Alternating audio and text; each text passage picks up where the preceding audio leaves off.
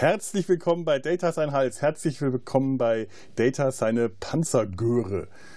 Wir reden heute über Tank Girl, über nichts anderes. Großartiges Tank Girl und dazu habe ich hier zwei Leute im Hals. Zum einen den äh, altbekannten Frosch, der schon sehr lange mit mir im Hals sitzt, der liebe Ture. Hallo Ture. Jo. Jo.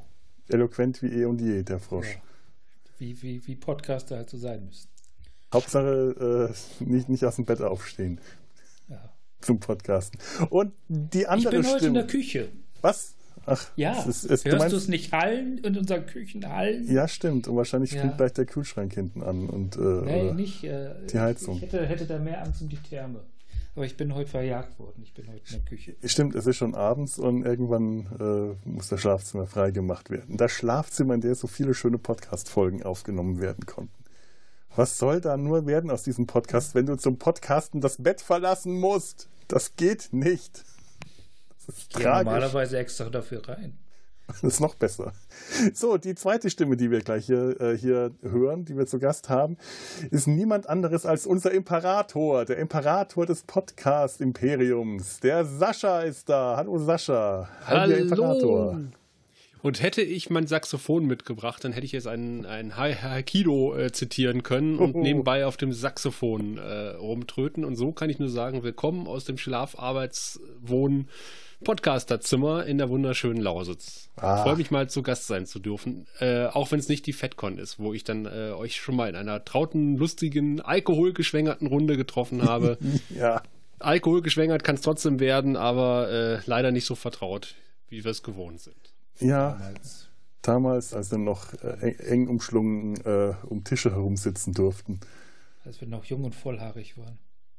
Ja, ja, ja, ja. Voll trunken. Voll trunken und, und haarig. So, so sieht es einfach mal aus. Findet die FedCon eigentlich wieder statt? Ich, ich krieg da sowas Ja, im Oktober. Oh. Also die Aussagen bis jetzt sind ja, ja. Aha, gut. Komisch, ich, ich kriege nichts mehr mit, was dahin geht. Ich habe mich beschlossen, dass ich dann nicht hingehe und daraufhin hat die Welt mich vergessen. Auch gut. Aber doch, nee, irgendwas äh, habe ich neulich am Rand mitbekommen. Die Nerdizisten veranstalten möglicherweise irgendwas mit der FedCon zusammen. Auf jeden Fall haben die am Donnerstag, und das ist wahrscheinlich dann exakt einen Tag bevor diese Folge rauskommt, wenn ich mich noch so sehr beeile, ein Unboxing-Video machen die, ein Livestream. Sollte ich das tatsächlich schaffen, das noch vor Donnerstagabend online zu stellen, dann schaut mal bei Nerdizismus rein. Um 20.30 Uhr haben die einen Livestream auf diversen Kanälen, wo, äh, wo die neue Star Trek Enterprise unboxen. Und äh, das ist, ist doch toll. Ich finde, dass, äh, da kann man auch Werbung machen, selbst wenn es unter Umständen schon vorbei ist. Ich gehe mal davon aus, den Stream wird es ja nachher auch noch zum Angucken geben. Hoffe ich mal. Ansonsten schnappt euch die TARDIS, reist zurück in die Zeit und guckt es, guckt es euch an. So macht man das. So, Prost, Prost. Ähm, zum Wohl. Ja. Ah. Aber die hätten es ja auch am Mittwoch machen können zum Star Trek Geburtstag, aber da ist genug anderes Bambule. Wahrscheinlich, ja. Dann fällt es nicht mehr so auf, dann geht das unter. Das ist irgendwie auch unpraktisch. Nee, man will, man will ja einen Unique Selling Point haben. Ja, ja, man will ja immer, immer aus, der, aus der Menge stechen. Das ist schon wichtig. Ich war ja ein Playmobil-Kind früher. Also ich war, äh, Lego haben wir zwar auch gehabt, aber ich war immer eher Team Playmobil. Das ist ja die Playmobil äh, Enterprise, ja. nicht, nicht die hm, Lego. Genau. Äh, Lego Eisenbahn. Lego, Lego Enterprise. Die, die, Lego Eisenpreis. Ja, ja, also genau. Ich war mehr so Team Lego an Playmobil andocken und draufbauen und drunter setzen und. Konnte man das machen? Das habe ich nie probiert. Nicht offiziell, nee. Achso. Mit ein bisschen Tesafilm und Klebstoff ging alles. Ja, das ich habe ja immerhin geschafft, äh, das, was man sonst nur von Lego kannte, nämlich Figuren auseinanderbauen und irgendwie anders wieder zusammensetzen, das habe ich bei Playmobil geschafft. Mit so einer großen, schweren schwarzen Kneifzange konnte man die Köpfe äh, rausreißen. Wenn man geschickt war, konnte man die danach auch wieder reinsetzen. Und dann, das hat äh, tatsächlich was Gruseliges gerade. Das war auch. Das, äh, so hat sich die Piratenmannschaft, die Schiffsmannschaft von meinem Piratenschiff wurde äh, regelmäßig neu eingekleidet und Hackenhände und äh, Holzbeine wurden äh, brüderlich geteilt in dieser Mannschaft, reihum auf, die, auf dem ganzen Schiff. Kommen wir mal ähm, zu, zu, äh, zu der Frau, wegen der wir heute hier sind. Tank Girl. Ähm, auch so ein Thema, das jetzt schon sehr lange bei uns herumgeistert. Und nachdem das oh ja. äh, sehr, sehr lange, nachdem wir das vor ungefähr einem Jahr hier im, im, im Hals schon mal auf Eis gelegt hatten, nach, nachdem wir wirklich lange die, die Comics, stapelweise Comics hin und her gereicht haben und die möglicherweise auch gelesen haben, also ich kann nicht für, äh, ich kann nur für mich sprechen, haben wir das jetzt beschlossen, jetzt wird es Zeit, jetzt wird das nochmal noch mal wieder rausgeholt, das Thema eine lustige Anekdote dazu. Mhm. Ähm, ich hatte nämlich, ich konnte mich irgendwann daran erinnern, dass ich mal irgendwem zugesagt habe, über Tank Girl zu sprechen. aber ich wusste ums Verrecken nicht mehr wem und bei welcher Ge Begebenheit. Also habe ich diverse Podcastende äh, aus meinem Bekanntenkreis angeschrieben. Sag mal, hast du, wollten wir über Tank Girl? Nee. Das ist mir irgendwann mal in einem weinseligen Abend eingefallen. Du hast doch irgendwem zugesagt, über Tanker zu reden. Also habe ich in meinem weinseligen Zustand äh, diverse Leute angeschrieben und gefragt. Und die sagten alle nein. Und es begab sich dann, dass ich an einem, an einem weiteren Abend irgendwie kurz darauf wieder in einem weinseligen Zustand war und die gleichen Leute nochmal angeschrieben habe, ob ich mit ihnen. und ich dachte so, das gibt's doch nicht. Du hast doch irgendwem. Und dann habe ich angefangen bei Twitter ähm, den Tankel-Content äh, deutlich zu erhöhen, in der Hoffnung, dass irgendwer reagiert und sagt, ja, ja, da ist noch ein Podcast offen. Aber es hat nicht funktioniert. Und irgendwann fiel mir ein, ich glaube, es war Felo. Schreibst du ihn mal an. Und äh, genauso. Und das ist ja dann versandet, weil ich dich auf einem Weg kontaktiert habe, den du nicht so unbedingt frequentierst oder so oft gehst. Ja, ja. Ja, und ähm, aber wir haben zusammengefunden. Das, ja, ja, genau. Boah, und, und, ich war froh, dass ich äh, nicht irgendwie schon halb dement bin in meinem äh, zarten Alter, sondern tatsächlich irgendwem mal zugesagt hat, über Tankel zu reden. Weil das hat mich, das hat mich wahnsinnig gemacht. Ich habe nicht rausgefunden, wem. Ich, ich kenne sowas. Ich war äh, am Wochenende äh, im Fahrrad unterwegs und bin aus Gründen in Monheim äh, gestrandet oder gelandet. Und dann stehe ich da und denke mir, irgendjemand hat mir neulich erzählt, dass er aus Monheim stammt. Das hat mich den ganzen Sonntag beschäftigt, bis dann am Montag früh der Kollege äh, reinkam und ich, du hast doch mal gesagt, dass du aus dem Mondheim stammst. Ja, was? Ja, aber da bin ich weggezogen, als ich sechs Jahre alt war. Wegen dir bin ich da gelandet. Warum ist es also voll gewesen? Mach da mal was dagegen. Dann hatte ich wieder Ruhe danach. Das hat mich aber auch richtig beschäftigt. Ich habe das nicht mehr äh, auf die Reihe gekriegt. Wer wer mir dieses Monheim angetan hat. Das ist dann wirklich, also wenn, wenn man so ein Floh im Ohr hat oder irgendwas so, so im Hinterkopf hat, er dann wahnsinnig. Das taucht ja gerne auch mal nachts um zwei auf. Oh ja. Ja, dass das Hirn dann sagt, sag mal, warum warst du eigentlich gestern in Monheim? Wer wohnt da nochmal? Ja, es hätte ja, ich hätte ja sein können, dass ich dem dann da begegne. Ich habe also auch schon die ganze Zeit immer geschaut, ob ich vielleicht irgendjemanden sehe, der da vielleicht gerade zu Besuch bei den Eltern oder Großeltern ist und macht, kann einen Kirre machen. So, es ist aber, äh, Monheim hat mit äh, dem Thema nun gar nichts zu tun, denn wir befinden uns nicht hier am schönen Rhein, sondern im australischen Outback. Zumindest, äh, wenn man den Comics äh, glauben darf. Und mit den Comics hat das bei mir damals auch angefangen. Glaubt diesen Comic nix. Ja, ja. ist ja auch nicht wahr, denn das, das spielt ja. ja auch gar nicht in, in Australien, sondern eigentlich in England. Denn das Ganze ist ja von zwei Briten äh, erdacht worden. Tank Girl ist ein, ein Underground-Comic. Bei uns in den no frühen 90ern, in, äh, in, in Großbritannien, glaube ich, 88. Ich habe es mir irgendwo notiert im äh, Comic-Magazin Deadline erschienen. Hm. Äh, bei uns kam das, äh, glaube ich, in, in U-Comics äh, immer so etappenweise heraus, Story für Story und später im, im Alpha-Verlag. Ich halte es nochmal ins Bild, aber ich glaube, ihr habt das vorhin schon gesehen. Und das hat mich damals schon sehr beschäftigt. Ich weiß auch, dass mir damals irgendjemand gerade eine ähm, äh, Midnight Oil CD geschenkt hatte, die ich rauf und runter gehör gehört habe, die Diesel and Dust, die ich heute immer noch gern höre, und diese Querverbindung über Midnight Oil, über diese australische Band, über äh, Tank Girl zu Australien, das, äh, das dann auch so eine Mad Max äh, Sache in meinem Kopf ausgelöst hat. Das hat äh, Tank Girl für mich schon echt sowas ganz wildem Besonderen gemacht. Und dass das halt auch ein ziemlich ja, also ich weiß nicht, wie alt ich damals war, Teenager. Äh, es ist halt ein, für meine damalige Verständnisse ein sehr krasser Comic gewesen. Es ist halt ein Underground-Comic und das, was ich vorher an Comics kannte, waren halt Kindercomics.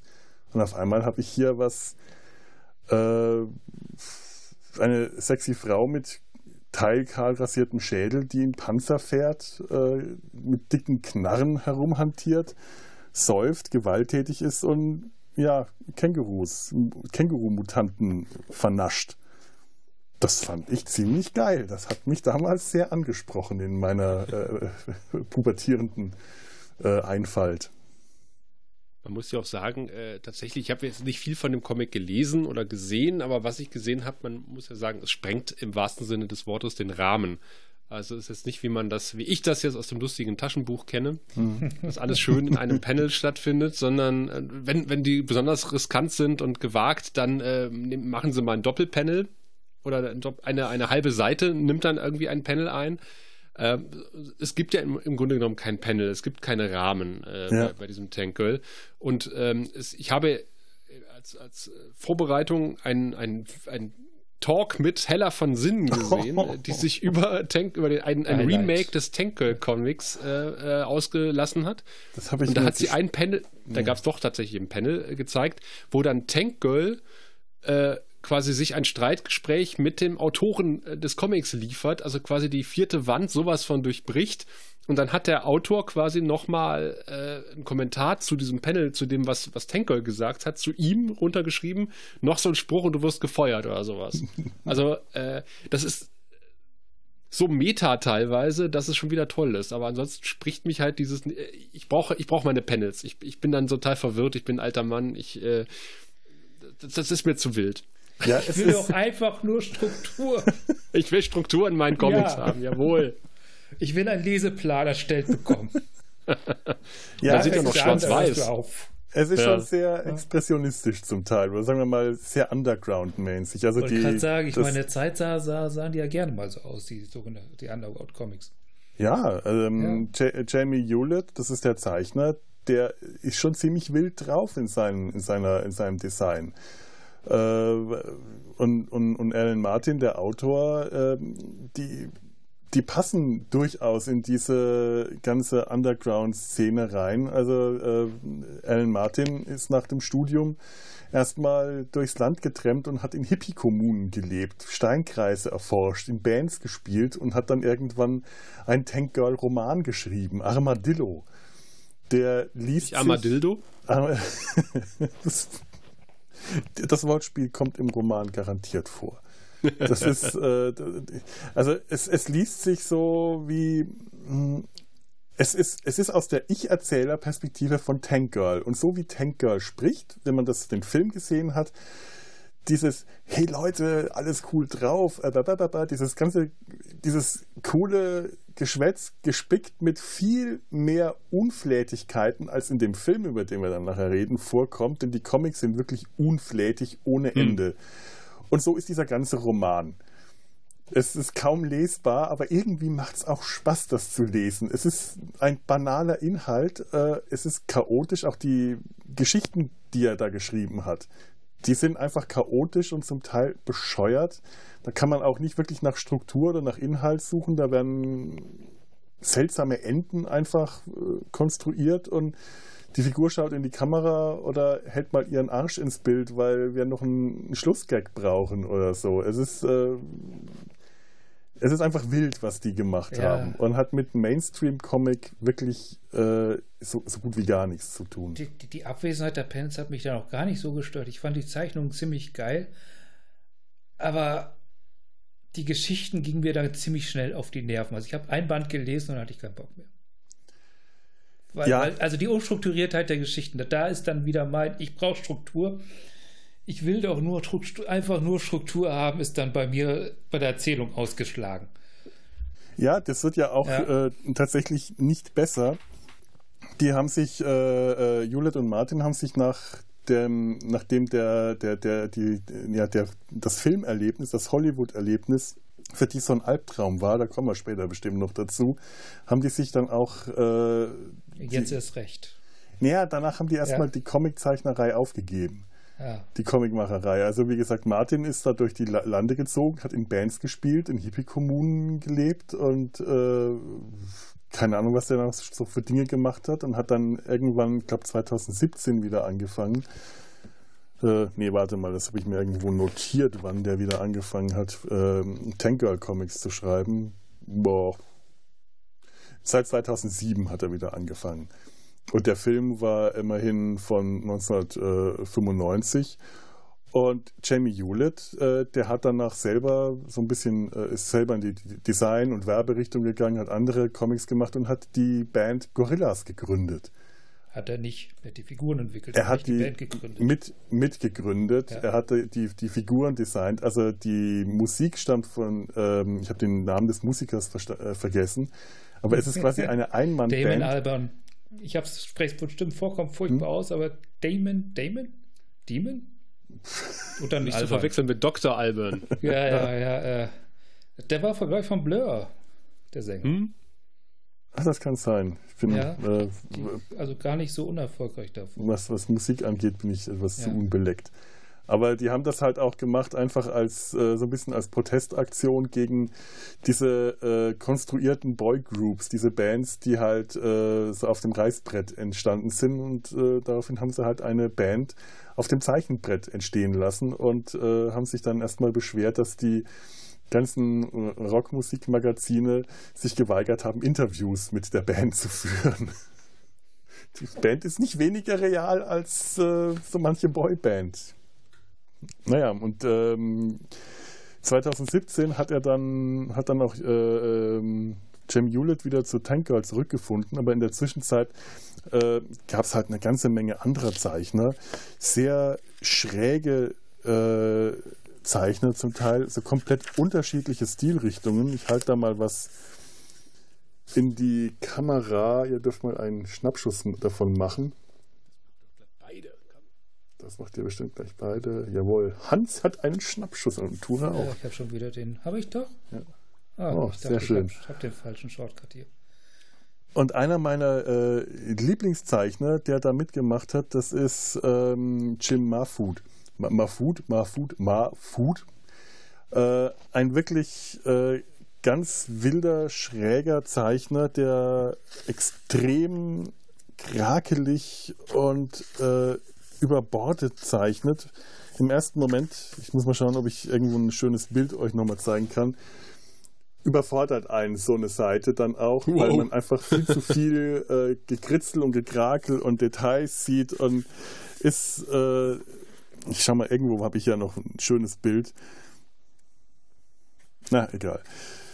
Äh, man, man, man weiß erstmal überhaupt nicht, wo man hinschauen soll, wenn man so, ein, so eine Splash-Page sieht. Hm, hm. Das ist so für den, äh, für den, den, den Comic-Neuling kaum erkennbar. Und auch ich habe erstmal Schwierigkeiten gehabt, das wirklich lesen zu können und habe mich erstmal auf die anderen Zeichner gestürzt, die alle ein bisschen klareren Strich haben. Aber Marfut hat eine so tolle Dynamik in seinen Bildern und das ist so schräg und das ist so chaotisch, was er zeichnet, dass auch die Geschichten, das, der, der passt zu diesem chaotischen Erzählstil, den, den äh, äh Alan Martin da auch verstärkt dann reinbringt, dass das äh, ein, ein irres Erlebnis ist. Das ist wie ein Drogencomic, ohne dass man Drogen dafür nehmen muss. Und ähm, Jim Marfood, das, den kennt ihr vielleicht, der hat äh, zeitlang, äh, also falls ihr den Comic Girl Scouts, Girl Scouts mit zwei R und ohne I kennt, den hat er gezeichnet, der dürfte unter Comic-Fans vielleicht bekannt sein, aber der hat für Marvel auch gemacht und hat zwar und hat unter anderem am Design für Into the Spider-Verse, für diesen Zeichentrickfilm mitgearbeitet. Und der hat eine sehr ähm, dynamische Art, die Proportionen zu verzerren, ohne dass es äh, wirklich falsch wirkt. Und das äh, finde ich sehr spannend, was der macht. Und der, äh, unter anderem habe ich hier in einem Band einen Comic, auf den ich nachher, wenn wir über den Film reden, nochmal zurückkommt, da hat er quasi die Fortsetzung zu Tank, Tank Girl, der Film, zu einem Comic verarbeitet in einer Kurzgeschichte. Sehr schön. Ja, und ähm, was, was sich sonst noch zu den Comics sagen lässt, ich weiß gar nicht. Also mich haben die wirklich beschäftigt. Ich, ähm, ich weiß auch noch, also ich, als ich mir die vor ein paar Jahren diese ganzen äh, Comics alle mal nachgekauft habe, weil ich auch überhaupt nicht mehr wusste, dass es da noch viel gab. Also äh, ich dachte, das wäre nach dem Film einfach vorbei gewesen. Und dass da seit 2007 die Comics weiter erschienen sind, war für mich ein totales Erlebnis. Und dann habe ich mir vor ein paar Jahren einfach stapelweise Comics gekauft. Das waren die ersten Comics, die ich mir seit Jahren überhaupt wieder gekauft habe. Und dann war ich kurze Zeit danach und hatte gerade meine neueste Erwerbung im, im, im Reisegepäck auf der Timelash und habe äh, die Klagen von Panini Comics gehört, dass die Leute die Doctor Who Comics nicht kaufen wollen. Und ich stand so da und habe das dann mal durchgeblättert, was da lag. Und ich dachte mir, ja, kein Wunder, würde ich jetzt auch nicht kaufen. Aber ich hatte jetzt zwei Sachen gehört. Also zum einen äh, habe ich aus dem Kontext, also in diesem Talk mit Hella von Sinn irgendwie rausgehört, dass die alten Tank Girl Comics ziemlich schwer zu bekommen sein sollen oder ist das irgendwie kein Problem?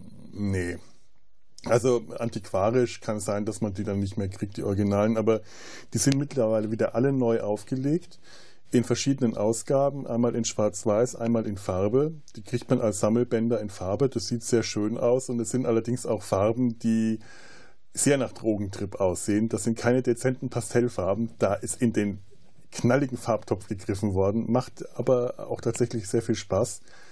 Ähm, auf Deutsch, ja, schwierig, aber man, oh mein Gott, so viel dem Englischen ist man mächtig, dass man diese doch eher simple Sprache äh, lesen kann und was man nicht versteht, ist nicht wichtig. Das ist also ich zu kriegen. Gehört, dass sie von Claudia Kern übersetzt wurden. Ich habe schon Kontakt mit Claudia mal aufgenommen, aber äh, leider zu spät, um noch irgendwelche Anekdötchen hier unterbringen zu können. Ähm, und das war die zweite Frage, die hast du mir quasi schon aus dem Mund oder aus dem Hirn rausgenommen. Ähm, du als Comiczeichner, oder nicht als Comiczeichner, sondern als Zeichner, ähm, das Original ist ja schwarz-weiß. Ja. So, jetzt äh, gibt es ein, ein, ein, Remake sozusagen, eine Neuauflage. Man hat jetzt, äh, wie die vorhin schon von mir erwähnten lustigen Taschenbücher, jetzt nochmal in bunt äh, rausgegeben. Also dir, äh, für dich ist das kein Sakrileg, dass man jetzt sagt, okay, eigentlich waren die schwarz-weiß gedacht, die Zeichnungen, und die jetzt nachträglich zu kolorieren, verfälscht es vielleicht ein bisschen. Oh, das kann man so oder so sehen. Ich, ähm die sind ja hauptsächlich deswegen schwarz-weiß damals gewesen, weil die Druckkosten auf die Weise für dieses Magazin billiger waren. Das ist äh, und die Herstellungskosten für die, also für die, das beim Zeichnen einfacher waren. Die hatten äh, damals, als die äh, den Comic bei Deadline herausgegeben haben, ähm, standen, weil das so, muss das so chaotisch gewesen sein, dass die mit ihrem Tank Girl Comic nicht irgendwie in die Redaktion gegangen sind, um das nochmal ähm, Korrektur lesen zu lassen oder zu lektorieren, sondern die fertigen Comics einfach direkt, direkt in die Druckerei gebracht haben oh. und die das dann in das Großes Vertrauen. eingefügt haben. Und äh, das musste alles schnell gehen, das war schwarz-weiß und ist dann auch erstmal einfach aus drucktechnischen Gründen wahrscheinlich schwarz-weiß geblieben. Aber äh, so, jemand, so, so, jemand wie äh, äh, Shemi Hewlett, der hat immer irgendwie mit Farben gearbeitet. Manchmal ganz knallig mit Markern, manchmal mit Aquarell, manchmal mit Pastellfarben, also ganz, ganz unterschiedlich. Und ähm, ich müsste jetzt nachschauen. Leider habe ich jetzt gerade von den kolorierten Bändern keinen hier in Greifweite. Die liegen bei mir am Bett und ich nehme ja nicht aber, im Bett aber geht auf. da nicht ein bisschen der Punk verloren, wenn man das jetzt hochglanz koloriert rausbringen, rausbringt? Weil das ist ja quasi der, der ganze Charme, was du gerade gesagt hast, halt äh, kurz vor knapp in die Druckerei geliefert, auf billigem Papier vielleicht noch gedruckt. Schwarz-Weiß.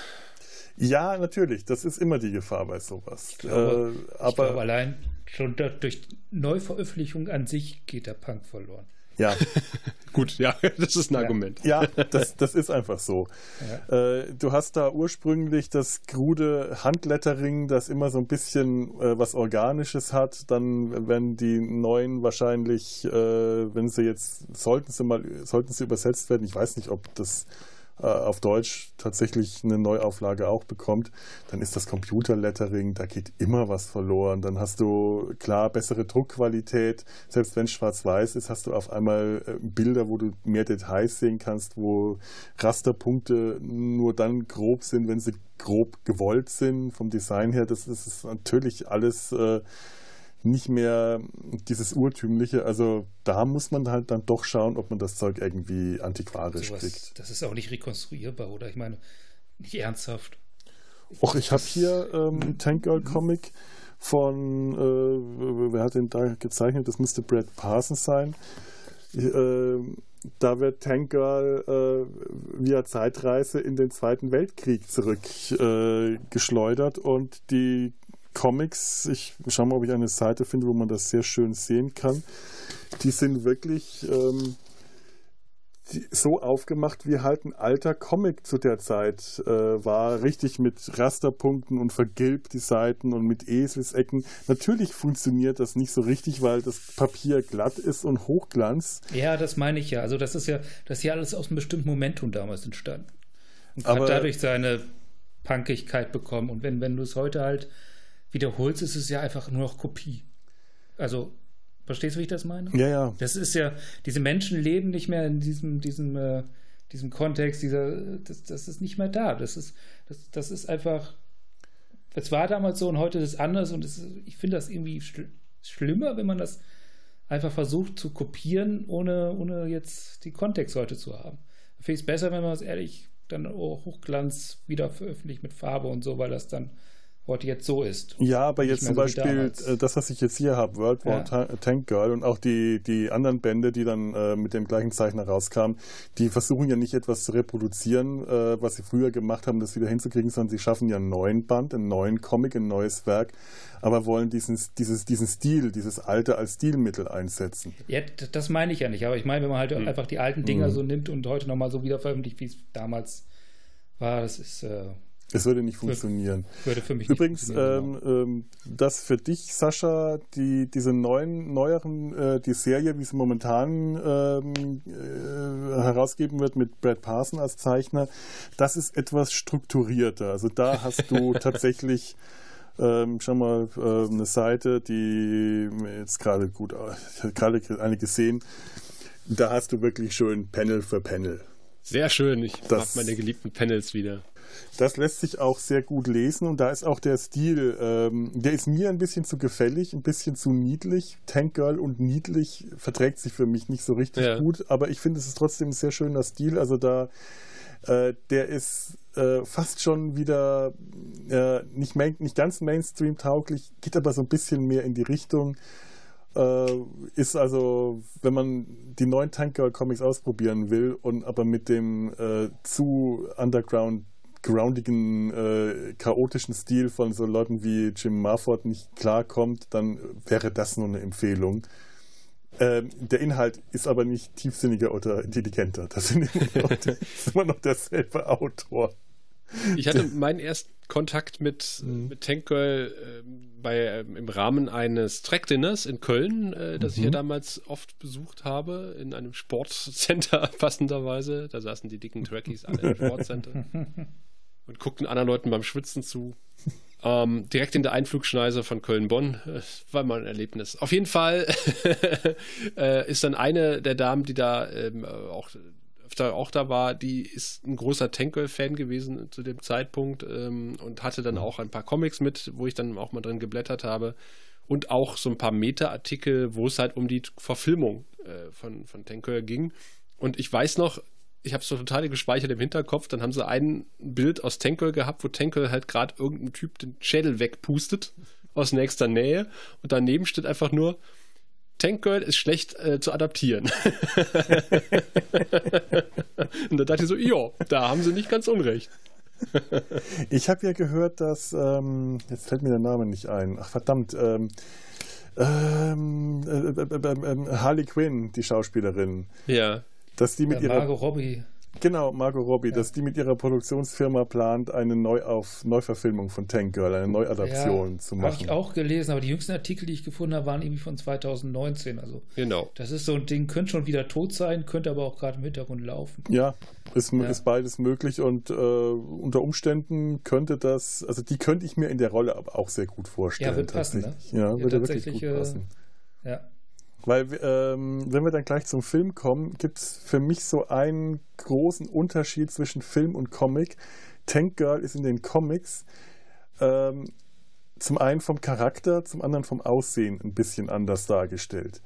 Es gibt im, in den Comics eine Nebenfigur, äh, während die meisten Nebenfiguren im Film vorkommen oder angedeutet werden. Zumindest es gibt eine Figur in den Comics, Barney, das ist nicht Barney Geröllheimer oder Barney Stinson, sondern Barney ist Saurier. Hm? Barney, der, der Dinosaurier, Dinosaurier, den gibt es auch noch. der auch noch. Nein, Barney ist Tank Girls beste Freundin, entweder aus Kindertagen oder aus der Zeit, als sie äh, äh, versehentlich in eine Nervenheilanstalt eingesperrt wurde und dann mit der Insassin Barney zusammen geflohen ist. Barney ist die Verrückte in dem Team, die total, die Wecki-Knallnudel. Ja, und das, wenn man das jetzt im Verhältnis sieht, ich meine, die Verrückte in dem Team. Eben. Ja. Im Film hast du die Verrückte, das ist Tank Girl. In den Comics ist sie längst nicht so wacky, so, so, so witzig drauf, sondern sie wirkt eigentlich, sie ist mehr ein Badass und wirkt eigentlich die meiste Zeit ja, verkatert oder der Welt zwei Bier im Rückstand. Das ist so dieser Charakter äh, permanent so ein bisschen schlechte Laune und immer kurz davor, irgendjemanden mit einer riesen Knarre den Schädel wegzupusten. Und der, im Film haben sie, äh, habe ich immer so das Gefühl gehabt, diese zwei Charaktere zusammengelegt, haben sich Barney gespart und haben Tank Girl wackier gemacht, was also jetzt, wo ich es mir angeschaut habe, wo ich dann nicht mehr ganz so dogmatisch daran gehe, an, an Vorlagentreue, mir das dann doch sehr gut gefallen hat, muss ich sagen. Und das andere ist das Aussehen. Äh, Tank Girl in den Comics ist extrem stupsnasig.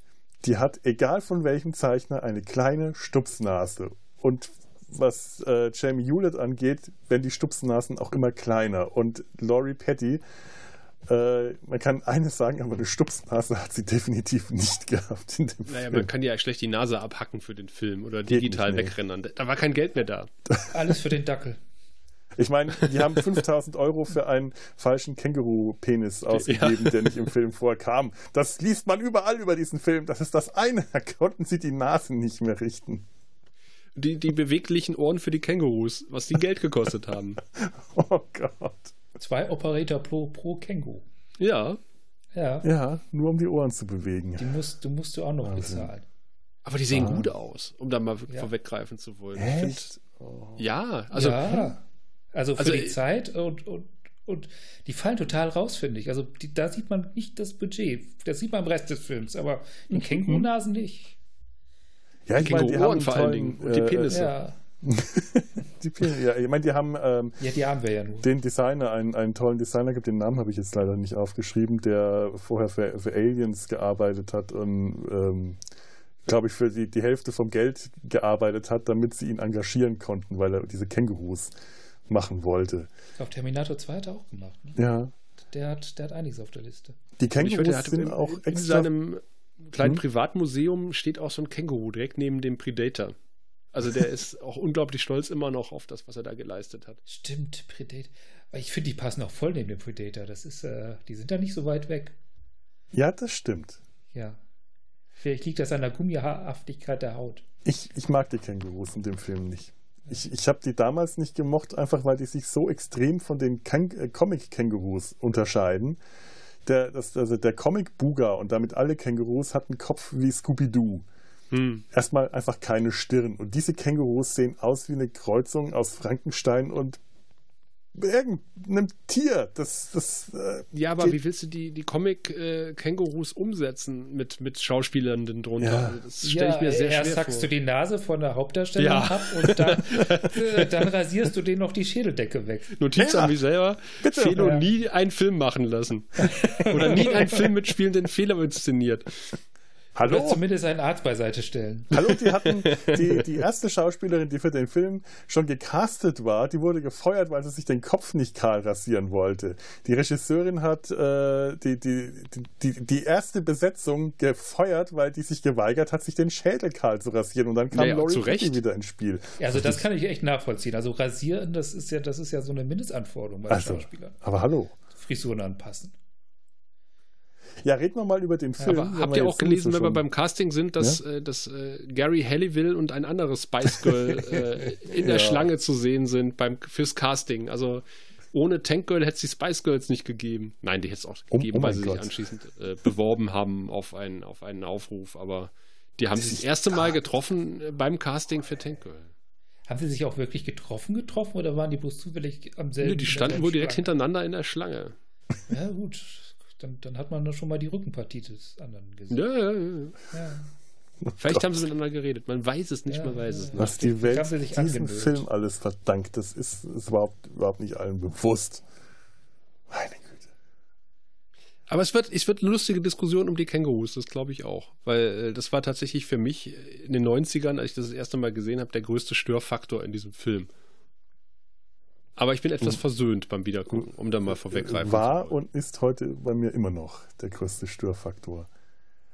Aber ähm, Sascha, du, du wolltest dich äh, um die, die Inhaltsangabe kümmern. Das, das machen wir doch jetzt mal, damit die lieben Zuhörer auch wissen, worüber wir jetzt hier reden. Richtig. Wir haben uns im Vorfeld geeinigt, dass ich hier von dieser VHS-Kaufkassette, die ich hier mein eigen nenne, tatsächlich, äh, die ich leider nicht gucken konnte, weil ich keinen VHS-Rekorder mehr besitze, aber äh, den Klappentext mal vorlesen werde, weil äh, damit ihr einen Eindruck bekommt, um was es nicht geht in diesem Film. Wenn du einen VHS-Rekorder noch besitzen würdest, hättest du dann einen Fernseher, an dem du den anschließen könntest? Natürlich. Ja, ja dann schon. Dann ist gut. Also, Tank Girl haust in einem aufgemotzten Panzer, liebt ein Känguru mit Menschen, einen Känguru-Menschen tatsächlich. Das Bild ist, äh, das Licht ist nicht so hell, deswegen, das ist äh, weiße Schrift auf schwarzem Grund.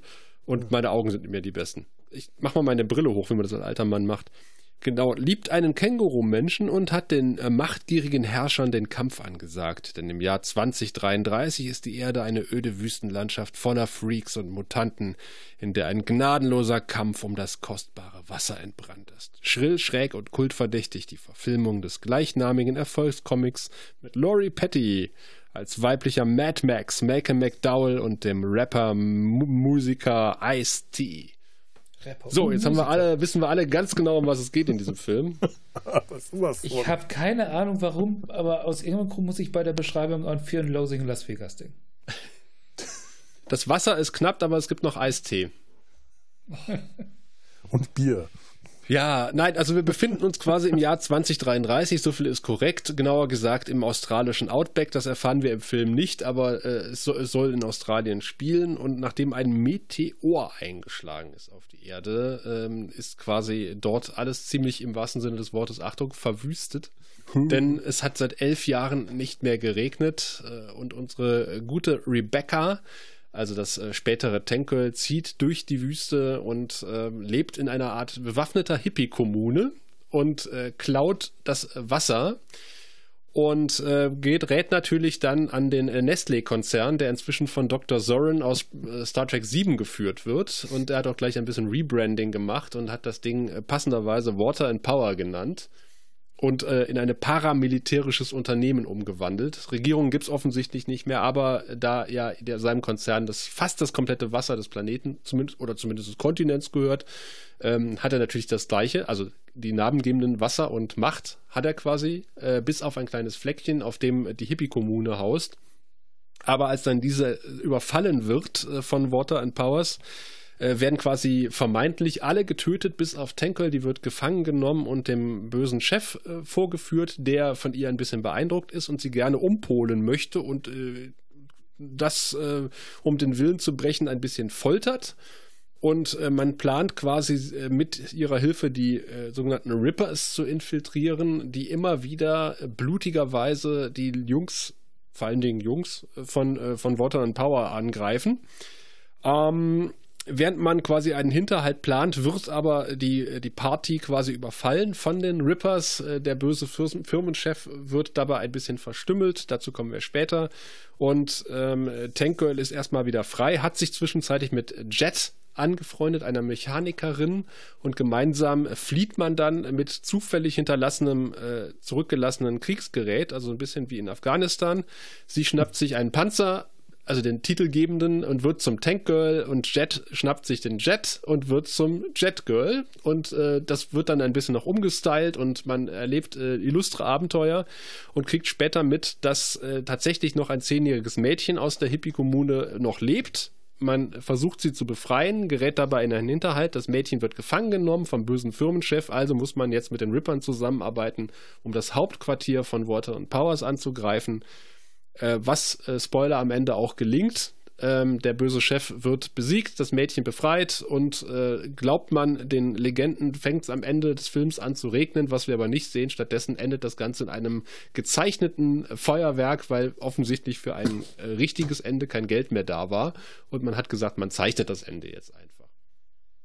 Äh, Habe ich irgendwas Wichtiges vergessen? Mhm, alles drin gewesen. Was, was in so Natürlich die Musical-Szene, aber auf die kommen wir ja nachher noch.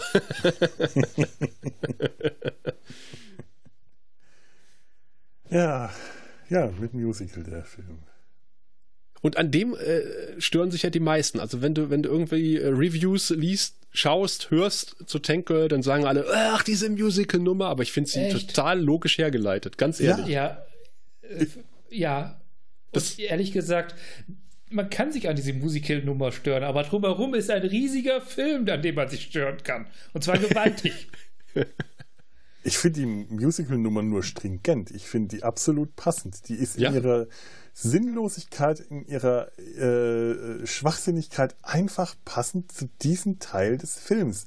Ich habe diesen Film für mich in drei Teile äh, unterteilt in den, ich habe es irgendwo notiert, weil äh, es ist ganz wichtig, dass Sie jetzt meine Notizen hier noch lesen können. Der erste Teil ist der ernste Teil. Das ist mhm. da, wo die Geschichte äh, sich, sich selber ernst nimmt. Das ist so die, die, die Gefangennahme durch Water and Power bis zur Flucht vor Water and Power. Der zweite Teil ist der alberne Teil. Ja da, wo sie sich dann den, äh, den Tank, den Tank, also den, den Panzer und den Jet ummodeln, wo du diverse Montagen siehst, äh, wo sie eben diese, äh, diese Tanzrevue-Nummer mit äh, Let's Do It von Cole Porter äh, aufspielen, während sie halt gerade ein Riesenbordell zur, als Geisel nehmen und dann die Water and Power Soldaten das Ganze stürmen. Und dann der dritte Teil, den habe ich mich bei mir als der blöde Teil aufgeschrieben, weil das ist der Teil, der mich äh, schon früher immer genervt hat, weil ich die Kängurus nicht mag. Und ja. auch da die Story dann äh, furchtbar uninteressant wird und ich dann jedes Mal nur hoffe, dass der Film zu Ende geht. Äh, das ging mir tatsächlich auch so, dass ich beim vor dem Gucken gedacht habe, ach, ab den Kängurus wird's mies. Ja. Das hatte ich noch so im Hinterkopf. Und ich kann äh, jetzt wirklich sagen, vielleicht ist es auch die berühmte Altersmildigkeit, äh, von der ich gerne mal spreche, also die Mischung aus Altersmilde und Altersmüdigkeit, ähm, dass, mir, dass ich sagen muss, die haben mich jetzt nicht so sehr genervt wie beim letzten, also wie, wie früher in den 90ern. Also ich habe ähm, die, die Kängurus jetzt nicht lieben gelernt, aber ich habe mehr Verständnis für die Kängurus entwickelt im, im Laufe meines Alters. Ja, sie haben so ein paar Highlights. Mein Lieblingskänguru ist immer noch der, der Autoverkäufer.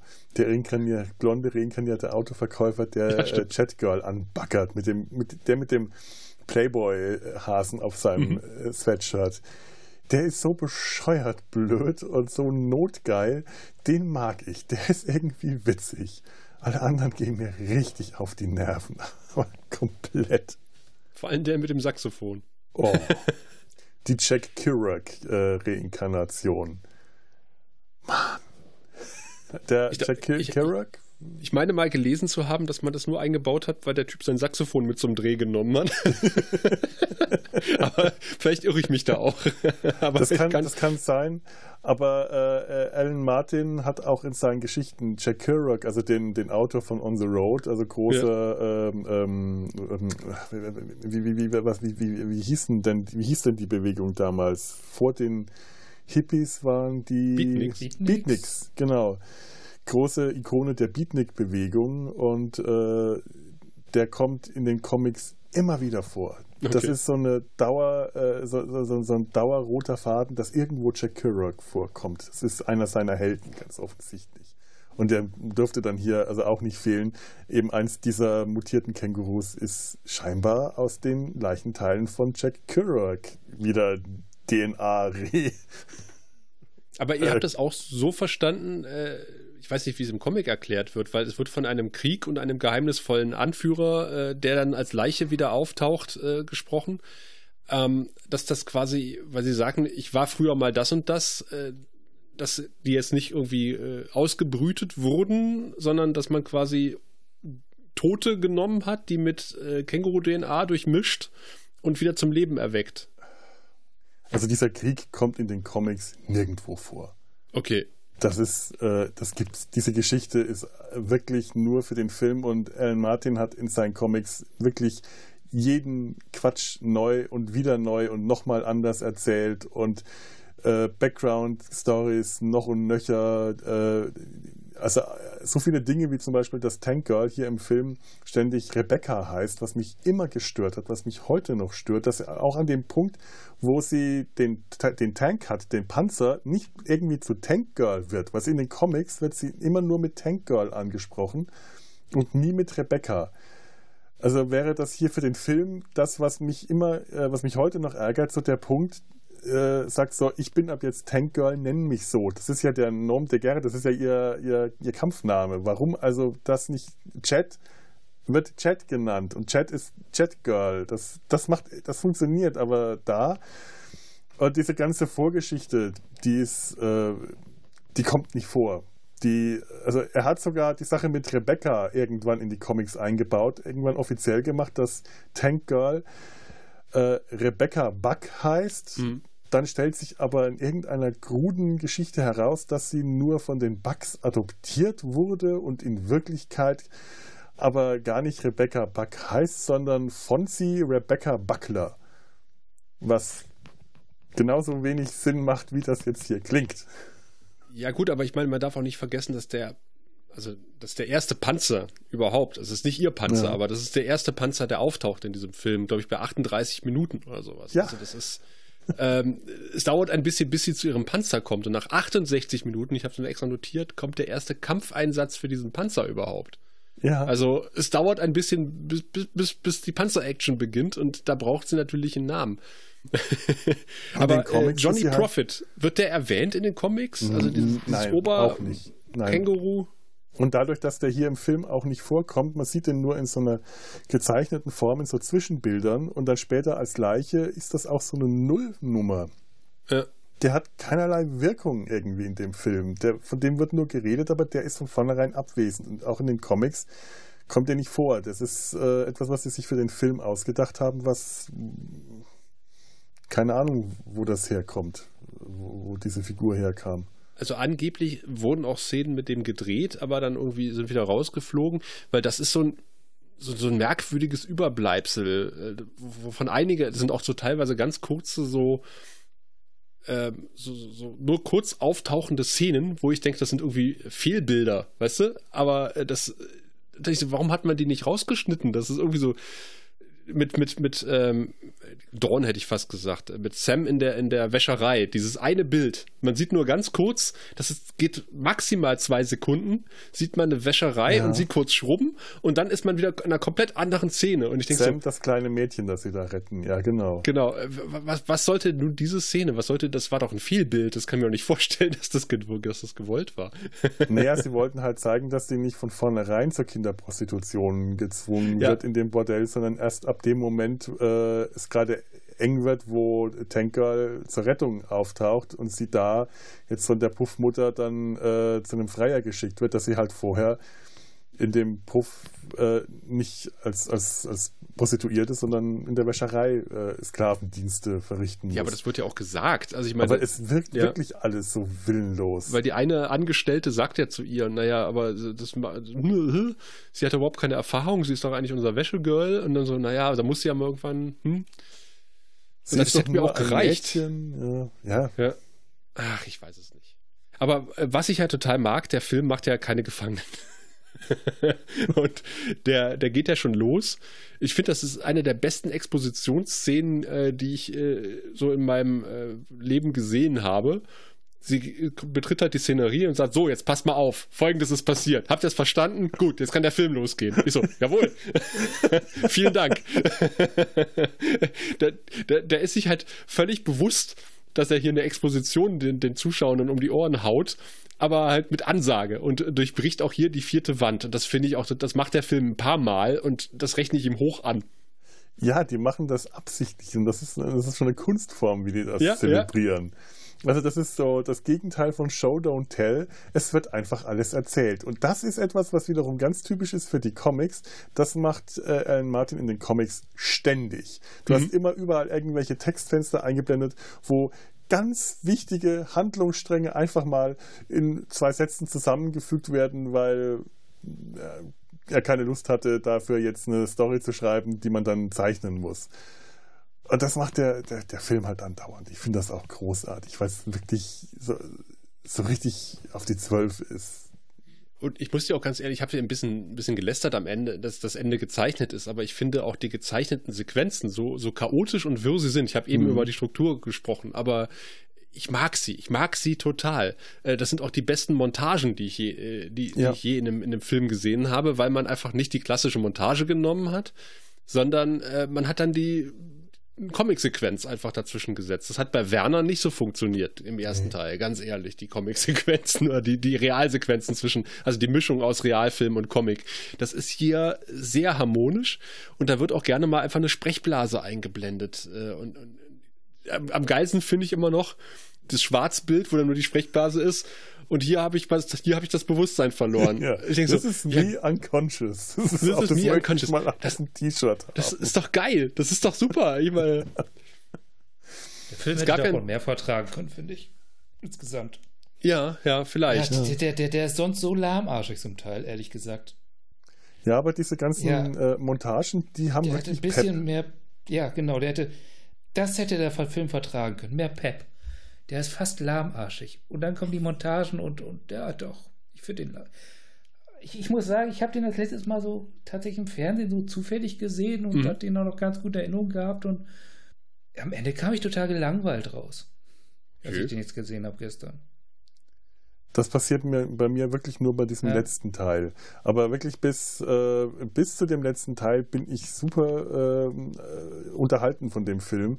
Eben weil ich den Anfang mag, da wird eine gute Geschichte erzählt. Dann mag ich diesen bescheuerten Zwischenteil und diese Montagen aus Bildern. Das sind ja zum Teil äh, tatsächliche Bilder aus Comics, so wie auch schon der, der Titel. Hm. Äh, wirklich aus äh, Einzelbildern aus den Comics äh, zusammengeschnitten ist zum Teil aus Bildern, die Jamie Hewlett für den Film gezeichnet hat. Zum Beispiel diese Ansicht von dieser Hippie-Kommune wird dann nochmal gezeichnet oder eben so Bilder, Szenen nachgezeichnet, die sie zum Teil auch einfach nicht gedreht haben, weil die Produzenten das nicht wollten. Und dann haben sie halt einfach mal ein Bild gezeichnet von Johnny Prophet oder so. Und äh, dann zwischendrin sind animierte Sequenzen, also richtig klassischer Zeichentrick, und in denen habe ich so meine Probleme, die brechen für mich am stärksten raus.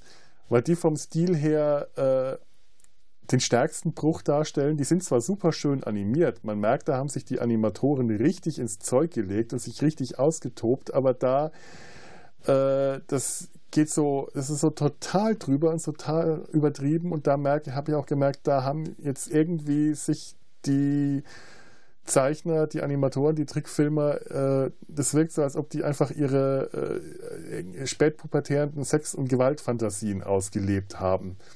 Das passt überhaupt nicht, dass zum Beispiel äh, in dieser Zeichentricksequenz Tank Girl, Chat Girl blutig schlägt.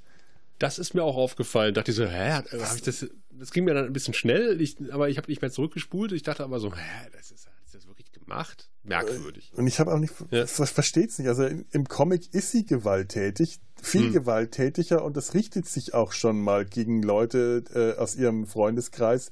Meistens kriegt Buga, der, ihr, ihr Känguru-Freund, das alles ab. Aber äh, das wäre auch im Comic total daneben gewesen. Und die, ähm, das wird dann auch so, äh, es war jetzt nicht notwendig, dass du mich so zusammenschlägst. Äh, und du siehst aber diese Figur gezeichnet mit einem äh, blutüberströmten Gesicht. Und ich dachte, das ist noch nicht mal witzig, das ist einfach nur äh, schlecht. Und diese Sequenzen aber, die sind wirklich drin. Das ist die Flucht aus von Water and Power, bis sie zu diesem ähm, stillgelegten Vergnügungspark kommen, wo sie dann später die, die, diese komische irre Frau treffen, die, mhm, mhm. äh, im, die eigentlich Material für ein U-Boot sammelt, Metall, und zwar für ein U-Boot in einer Welt, in der es kein Wasser gibt, ein äh, das, das ist leider dann auch der Schere zum Opfer gefallen. Das wäre nämlich die letzte Szene gewesen, wie die Frau, die dann Subgirl ist, also Submarine Ach, das war Girl. Subgirl. Ah. Das ist Subgirl gewesen. Ich habe hab immer so viel von, äh, vom Auftritt von Subgirl gelesen und ich habe mhm. dann irgendwie schon in meinem Kopf die, die Drähte irgendwie so zusammengeschaltet. Ich dachte, das kann eigentlich die, die, die verrückte Wetterfrau gewesen sein. Ja. Und da war sie es tatsächlich. Okay. Ja, die darauf wartet, dass es regnet. Ja. Und die für diesen Tag ein U-Boot baut, aber ein, nicht ein Unterwasser-U-Boot, sondern ein Untersand-U-Boot. Und in der letzten Szene wäre sie mit diesem U-Boot aus dem Sand, genau, der Wüstenplanet äh, aus mhm. dem Sand aufgetaucht und hätte dann die Gefangenen aus äh, dann gerettet und mitgenommen. Und dann hätte es auch regnen sollen. Und das äh, ist alles der Schere zum Opfer gefallen. Zum Teil gibt es die Szenen, die wurden zum Teil gedreht aber die Produzenten äh, müssen, äh, wie, wie man sich das so vorstellt, äh, überall die Schere angesetzt oh, ja. Das verstehe ich nicht, das ist doof, das muss raus, das muss raus. Und die Regisseurin Rachel Tellerlei muss mit denen gekämpft haben ohne Ende und letzten Endes haben sie halt verloren, weil die Geldgeber sitzen am Schluss immer am längeren, äh, am, am längeren Hahn, Arm. Sie, sie hat ja auch gesagt, also bis die Produzenten sich eingeschaltet haben, war das Verhältnis zu den Zeichnern auch sehr gut. Ja. aber danach ging es halt. Aber ich meine, was erwartest du, wenn du Tankoil einkaufst? Ja, das ist so, das, das habe ich mir dann auch gefragt. Was, warum, äh, äh, welcher, welcher äh, Filmverleih war das? Äh, welches Studio? Universal, glaube ich. Äh, war nicht Warner? Nein, Quatsch. Nee, nicht Warner. Nicht, nicht. MGM. MGM war es. Ja. Ja, warum kaufen die das ein, wenn sie nachher äh, hergehen und äh, einfach nur beweisen, dass sie überhaupt nicht verstanden haben, was sie da eingekauft haben? Also, wenn ich es richtig verstanden habe, haben sich, waren zwei Studios, die Interesse gezeigt haben an dem Film. Das war MGM und Disney. Und dann kannst du dir vorstellen, uh. wie die Disney-Version von Tank Girl aussehen. Oh Gott, dann hätten wir mehr Musical-Nummern gehabt. oh. oh. besser. Aber so fühlt sich der Film auch für mich an, tatsächlich, was, was ihr gerade beschreibt. Das ist wie mit angezogener Handbremse. Ja. Ja. Also ich meine jetzt auch gar nicht unbedingt vom Pacing her lahm, sondern einfach, es wirkt alles wie mit der angezogener Handbremse, als, als wäre da mehr drin gewesen. Hm, ja. Ja. Das Potenzial ist bei weitem nicht ausgeschöpft. Äh, das ich habe hier mir sogar eine, not, not, not, spießig notiert. Spießige Verrücktheit. Okay. So, so, so, es kann, kann mir so vorstellen, wie, wie, wie sich so ein, so ein Anzugträger, Verwalter, ähm, Studiochef da hinsetzt und sagt, ja, das ist voll crazy hier, was hier alles abgeht. Die ist so verrückt, dieses Tank Girl. Und aber ja. Das, von, von, den Comics her und so, da wäre einfach so viel. Das Ganze ist so, es ist eigentlich total brav, der ganze Film. Nett. Und Im Vergleich zu den Comics zu tatsächlich, ja, das ja. stimmt schon, da ist was dran. Das äh, ist mir damals auch, äh, als ich den, auf, auf, ich schätze, ich werde ihn auf Video gesehen haben, auch aufgefallen, dass das irgendwie nicht so äh, nicht so richtig krass ist, wie ich das mir von den Comics gewünscht hätte oder von den Comics kannte. Besteht kein Zweifel, aber ich glaube, wenn man das zu modernen Comic-Verfilmungen in Relation setzt, vielleicht außer Deadpool vielleicht, äh, ist das schon deutlich comichafter, was wir hier sehen. Und ja. äh, vielleicht auch etwas mehr, äh, äh, schön neudeutsch, edgy als. Äh, Aber die gehen mir ja auch auf den Sack. Von ja, ja. ja. aber, aber, versteht ihr, was ich meine? Es ist so, ja, ich ja, ja, genau, klar. ich habe hier noch notiert, spießig oder waren die Toten Hosen jemals Punks? Wie, wie modernes Toten Hosen Album, so kommt mir es vor, genau. Steht Punk drauf, ist Schlager drin. Aha. ja, so weit würde ich nicht gehen. Ja, also ich, ein bisschen überspitzt jetzt, aber, aber was ich zum Beispiel an dem Film mag, ja. ist, dass der äh, unglaublich viel auch mit, mit visuellen Gags arbeitet. was ich ja. ja. im modernen Kino wirklich schmerzlich vermisse. Ja, da wird immer auf vermeintliche Wortspiele gesetzt, aber halt mit, mit, mit Komik zu arbeiten, mit visueller Komik, ist leider aus der Mode gekommen. Und alleine schon die Szene, ich mag ja interessante Ab- und Aufgänge von, von, von, von Charakteren. Mhm. Und äh, wie dann Jet irgendwie auf dem Klo hockt und auf einmal schiebt sich Tank Girl unter der Kabinenwand durch. Das ist so absurd. Ähm, und Comic. Also es ist voll, das, ja, überhaupt, wie sie ständig unerwartet überall auftaucht. Das ja. ist ja, sie hat ja auch oft keine Möglichkeit gehabt, da hinzukommen, aber sie ist einfach da. Also der hat seine Momente. Ich will den jetzt auch nicht voll zerreißen, aber ich habe halt am Ende ja, komme ich auch gar nicht weg, gerade emotional. Von Oder zum Beispiel, wo sie dann im, im, im Edelbordell die Rolltreppe runterfahren ja. und Tenkel äh, versteckt sich dann immer hinter diesen äh, Anzugträgern, ja. hinter diesen Bademantelträgern und taucht hin und wieder mal so kopfmäßig einfach nur auf. Das finde ich unglaublich gut gefilmt. Also äh, die Regisseurin hat da auch wirklich ein Händchen für gehabt. Also die ist, ähm, die wollte den, den Stoff ja auch unbedingt verfilmen. Das ist ja quasi auf ihren Mist gewachsen. Ich, finde, man sieht auch, wo, wo die später landet, die Frau. Also die hat ja später auf Dr. Who ein bisschen was gemacht. Ja, genau. Für, hm. für, für Capaldi vor allen Dingen viel. Hm. Ja, und für, für ah, jetzt hier, äh, Sherlock hat die, glaube ich, auch eine Episode gemacht, ne? Das ist ja schon ein bisschen der visuelle Humor, den wir dann den sehen später und auch das Tempo, Erzähltempo und so. Das ist schon, das passt schon alles gut zusammen. Und auch das Sounddesign finde ich großartig. Also wenn dann, äh, das sind das, das Doom-Geräusch, wenn, wenn die Kapsel von, von, von dem Jet aufgeht, die, äh, oder die, die, die, die, die, die, äh, die, die Waffen machen irgendwie lustige Geräusche oder irgendwelche Gerätschaften. Ähm, auch das, das, so, so Blödigkeiten wie das, das, dass man halt dann Macon McDowell halt irgendwie nur noch äh, von hinten sieht die meiste Zeit und man denkt so, was ist bloß mit dem Kopf passiert? Und dann kommt raus, ja gar nichts. Der hat halt einfach einen holographischen Kopf, der sieht genauso aus wie vorher auch, aber der wird immer, immer schön verdeckt, dass man ihn nicht sieht. Man sieht halt irgendwie von einem Monitor verdeckt oder sitzt nur mit dem Rücken zum Zuschauer im Stuhl, telefoniert ja. oder guckt sich was an und hat eine Sprühflasche in der Hand und sprüht einfach nur blöd mit dieser Sprühflasche rum, einfach weil Wasser natürlich teuer ist und er ist natürlich, auch wie in diesem Edelpuff, dann räkeln sich ja die, äh, gut, die hätten wirklich auch nackt sein können in dem Fall. Ich glaube, da hätte man auf das, äh, heutzutage wären die nackt, äh, damals waren sie noch angezogen, räkeln die sich im Wasser, äh, um halt einfach zu zeigen, das ist Protz, das ist Luxus, weil Wasser ist teuer und er hat dann diesen Wasservorhang, eigentlich war auch mal äh, offensichtlich geplant, Überbleibsel sieht man auch noch im Film, dass sein Sergeant halt immer äh, von dem Wasservorhang nass gespritzt wird, wenn er durch, äh, durchgeht, weil er damit nicht klarkommt. Ähm, und immer wenn wir Macon McDowell sehen, hat er halt irgendwie, hat er irgendwie ein Wasserglas in der Hand oder er hat einen Wasserdispenser, er hat ja. eine Fontäne, er sprüht mit Wasser rum. Äh, und es gibt ja die eine Szene zum Beispiel auch, wo, wo Tankwell auf der Brücke liegt. Er wird, sie wird halt reingeschleppt zu ihm ins Hauptquartier. Und das erste, was man von ihm sieht, ist halt die Spiegelung im Wasser. Das finde ich, finde ich unglaublich schön.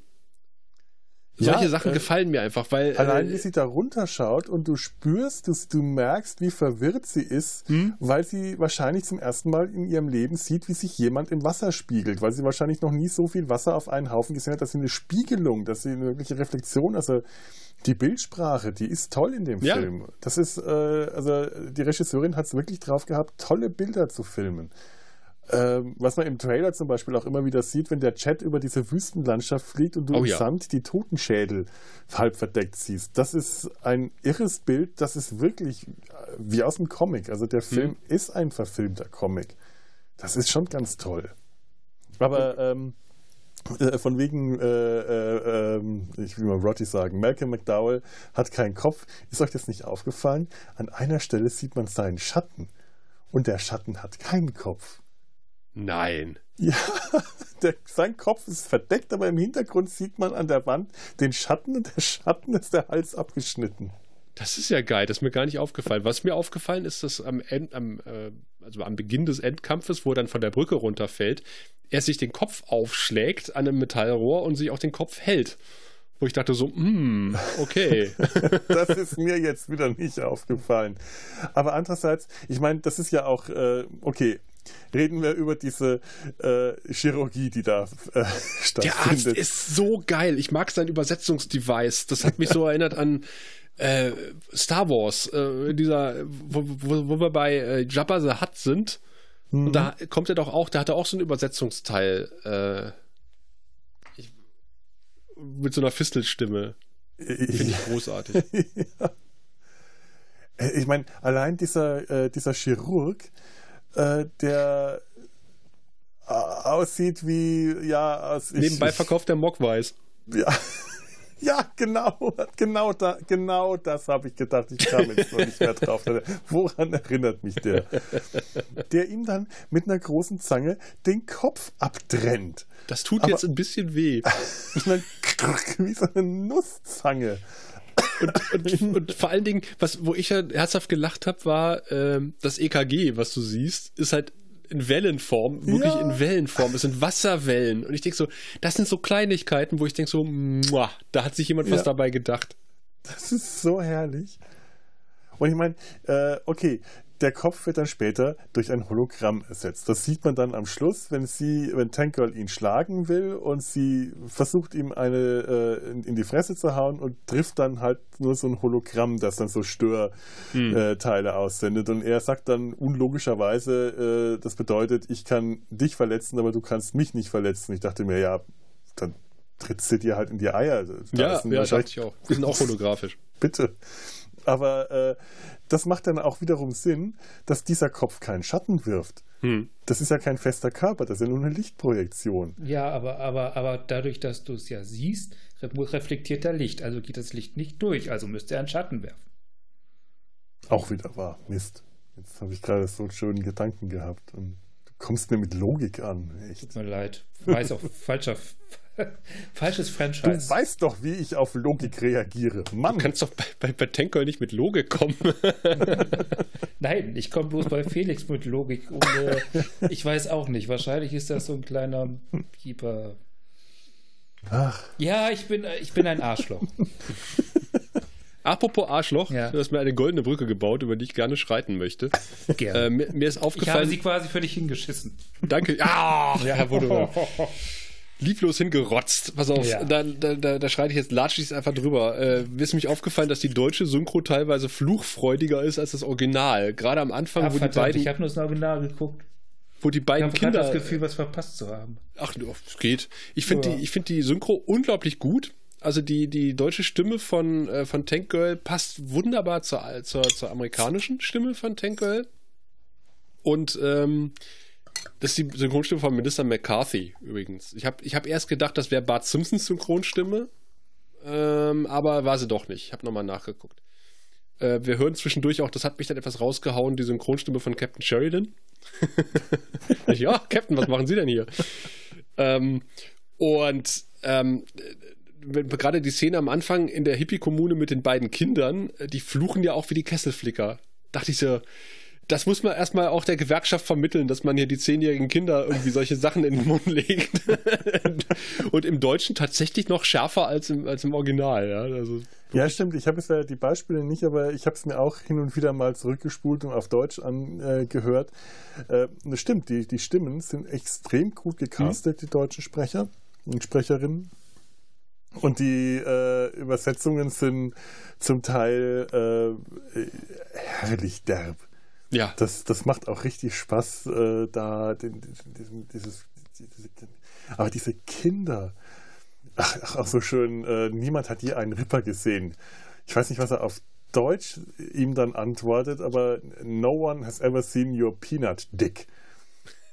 Ja, sowas in der Art sagt er auch auf, auf, auf Deutsch, ja. Und ich, also, so, so wenig ich Kinder sonst in Filmen mag und so sehr mir das Mädchen später im Film auch ehrlich gesagt auf die Nerven geht, aber ganz am Anfang einfach nur diese beiden Kinder, das Mädchen und der Junge zusammen. Der Junge wird ja dann von den Water and Power Leuten wahrscheinlich umgebracht. Ja, das wollte ich auch gerade einwerfen. Also das ist natürlich, man, äh, das Mädchen wird gerettet und der arme Junge, äh, über den wird kein Wort mehr verloren. Ja, ist ja nur ein Junge. Ja. Der ich, hat ja auch keine Doris Day-Büste für Tank Girl, für Rebecca geschnitzt. Ja, aber dann als Ripper umge, umgebaut, ja. Ähm, aber sie muss ja noch Zeit gehabt haben, ihr trotzdem die Dor Doris Day-Büste zu schnitzen, denn man sieht die spä später in dem Rümpel Gerümpelladen von Subgirl. Warum Doris Day? So nee, sie hatte Tolles. das Ripper, äh, die Ripper-Büste äh, bei Subgirl gefunden. Ja, und die Doris Day Büste. Ach, okay. Da Warum sie neben dem Waschen auch noch Zeit für Schnitzen hat, das frage ja, ich mich, aber. Mir auch gewundert. Davon abgesehen. Davon abgesehen äh, wäre es eigentlich ganz gut gewesen, wenn wir heute in unsere lustige Runde eine Dame eingeladen hätten, äh, weil stimmt. dieser Film ja eigentlich auch als Meilenstein des Feminismus gilt. Und äh, tatsächlich, wir haben es ja gerade ein bisschen herausgearbeitet, das Leben des Jungen eigentlich nichts wert ist, Hauptsache das Mädchen überlebt. Und es fallen ja auch noch einige Sprüche in der. Oder die Comics? Comic weiß ich nicht, aber im Film. Nein, nein, der Film geht als. Äh, wie heißt das gerade formuliert? Ich kriege das gerade nicht mehr. Als feministischer Meilenstein. Danke. Der Film oder die Comics als feministischer Ich denke, Meilenstein? der Film vor allen Dingen. Der, die Comics haben auch so diese, die, ja. die, die, diesen Status, was ich halt auch immer ein bisschen äh, eigenartig finde. Ich glaube, es ist keine einzige Zeichnerin in, der ganzen Zeit dabei gewesen, die äh, die sich an dem Comic, das sind, das sind alles Kerle, die den Comic gezeichnet haben und ein Kerl, der den Comic geschrieben hat. Was jetzt nicht unbedingt ein, ein Hindernis sein muss, das äh, kann trotzdem äh, äh inhaltlich äh, den, den, feministischen Geist entsprechen, aber trotzdem irgendwie eigenartig. Ich meine, es gibt genügend Illustratorinnen, die hm. da auch ihren Spaß dran gehabt hätten. Was hat eine Heller von Sinn dazu gesagt? Ja, auch, dass das äh, endlich ein starker Frauencharakter, ja. Und das ist ja, ich meine, du hast eine Regisseurin ja. hier auch, ne? Also ja. in, in der Produktion dieses Films sind eine Menge Frauen äh, involviert, bis auf die Studiobosse, die keine Ahnung haben, die dann die, die, die weißen äh, Anzugträger sind, mittelalten. Ja, wissen wir das? Ich meine, das ist sehr wahrscheinlich, oder? Aber ähm, ich werde jetzt, ich werde diese Menschen jetzt äh, anprangern und bloßstellen. Das mache ich, das, das mache ich jetzt hier. Ja. Penn Dantham. Penn? Hm, ja, okay, Penn. Ich, ich, ich habe keine Ahnung, wer Penn ist. Es könnte Männlein oder Weiblein sein, aber Richard Burton Lewis und John Watson, das sind die Produzenten. Aha, die prangere ich hier mit an. Also genau. Penn Denson sieht sehr männlich aus. Ja. Ja. ja. Okay. So, die sind das. Fluch über euch. Schande, Schande. Wegen euch Shame, haben wir den 5000 Dollar Känguru-Penis nicht gesehen. Und das, ist, das ist ja das, was man tatsächlich immer wieder hört. Und ich finde, ganz ehrlich, ich habe da auch mal ein Bild von gesehen den hätte ich jetzt nicht gebraucht. So gern ich solchen Schweinskram ja auch mag, aber was das als, als Qualitätsplus für den Film gebracht hätte, und es ist ja, es, es geht um eine postkoitale Szene, in der Tank Girl, also Rebecca und Buga einfach im Bett liegen und schlafen. Mhm. Also man, man, man sieht sonst nichts. Ähm, dafür 5000 Dollar auszugeben, da muss man schon ein äh, einen gewissen, äh, eine sehr spätpubertäre äh, Verstand also das, das, ich weiß nicht. Weiß nicht. Vielleicht einfach, um ihn dann den Produzenten auf den Schreibtisch zu legen, anschließend. Aber angeblich. Ich meine, es hm. passt ja schon zu dem notgeilen Känguru. Ja.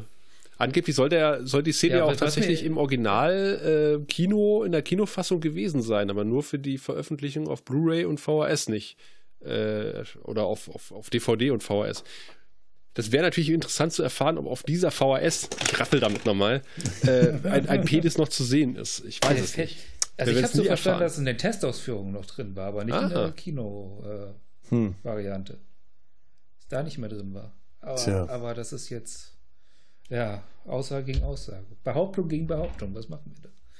Wir wählen die schönste. Hm. Ja. Nein, kämpfen, kämpfen, kämpfen! So, ja. Während Sascha und Ture jetzt nach draußen gehen, um äh, sich in die Gesichter zu schlagen, um herauszufinden, wessen Behauptung die schönere ist, entlasse ich euch mit diesen Bildern, also auch den Bildern an einen falschen Känguru-Penis aus dem ersten Teil dieser Tank Girl Besprechung. Bis dann. Tschüss.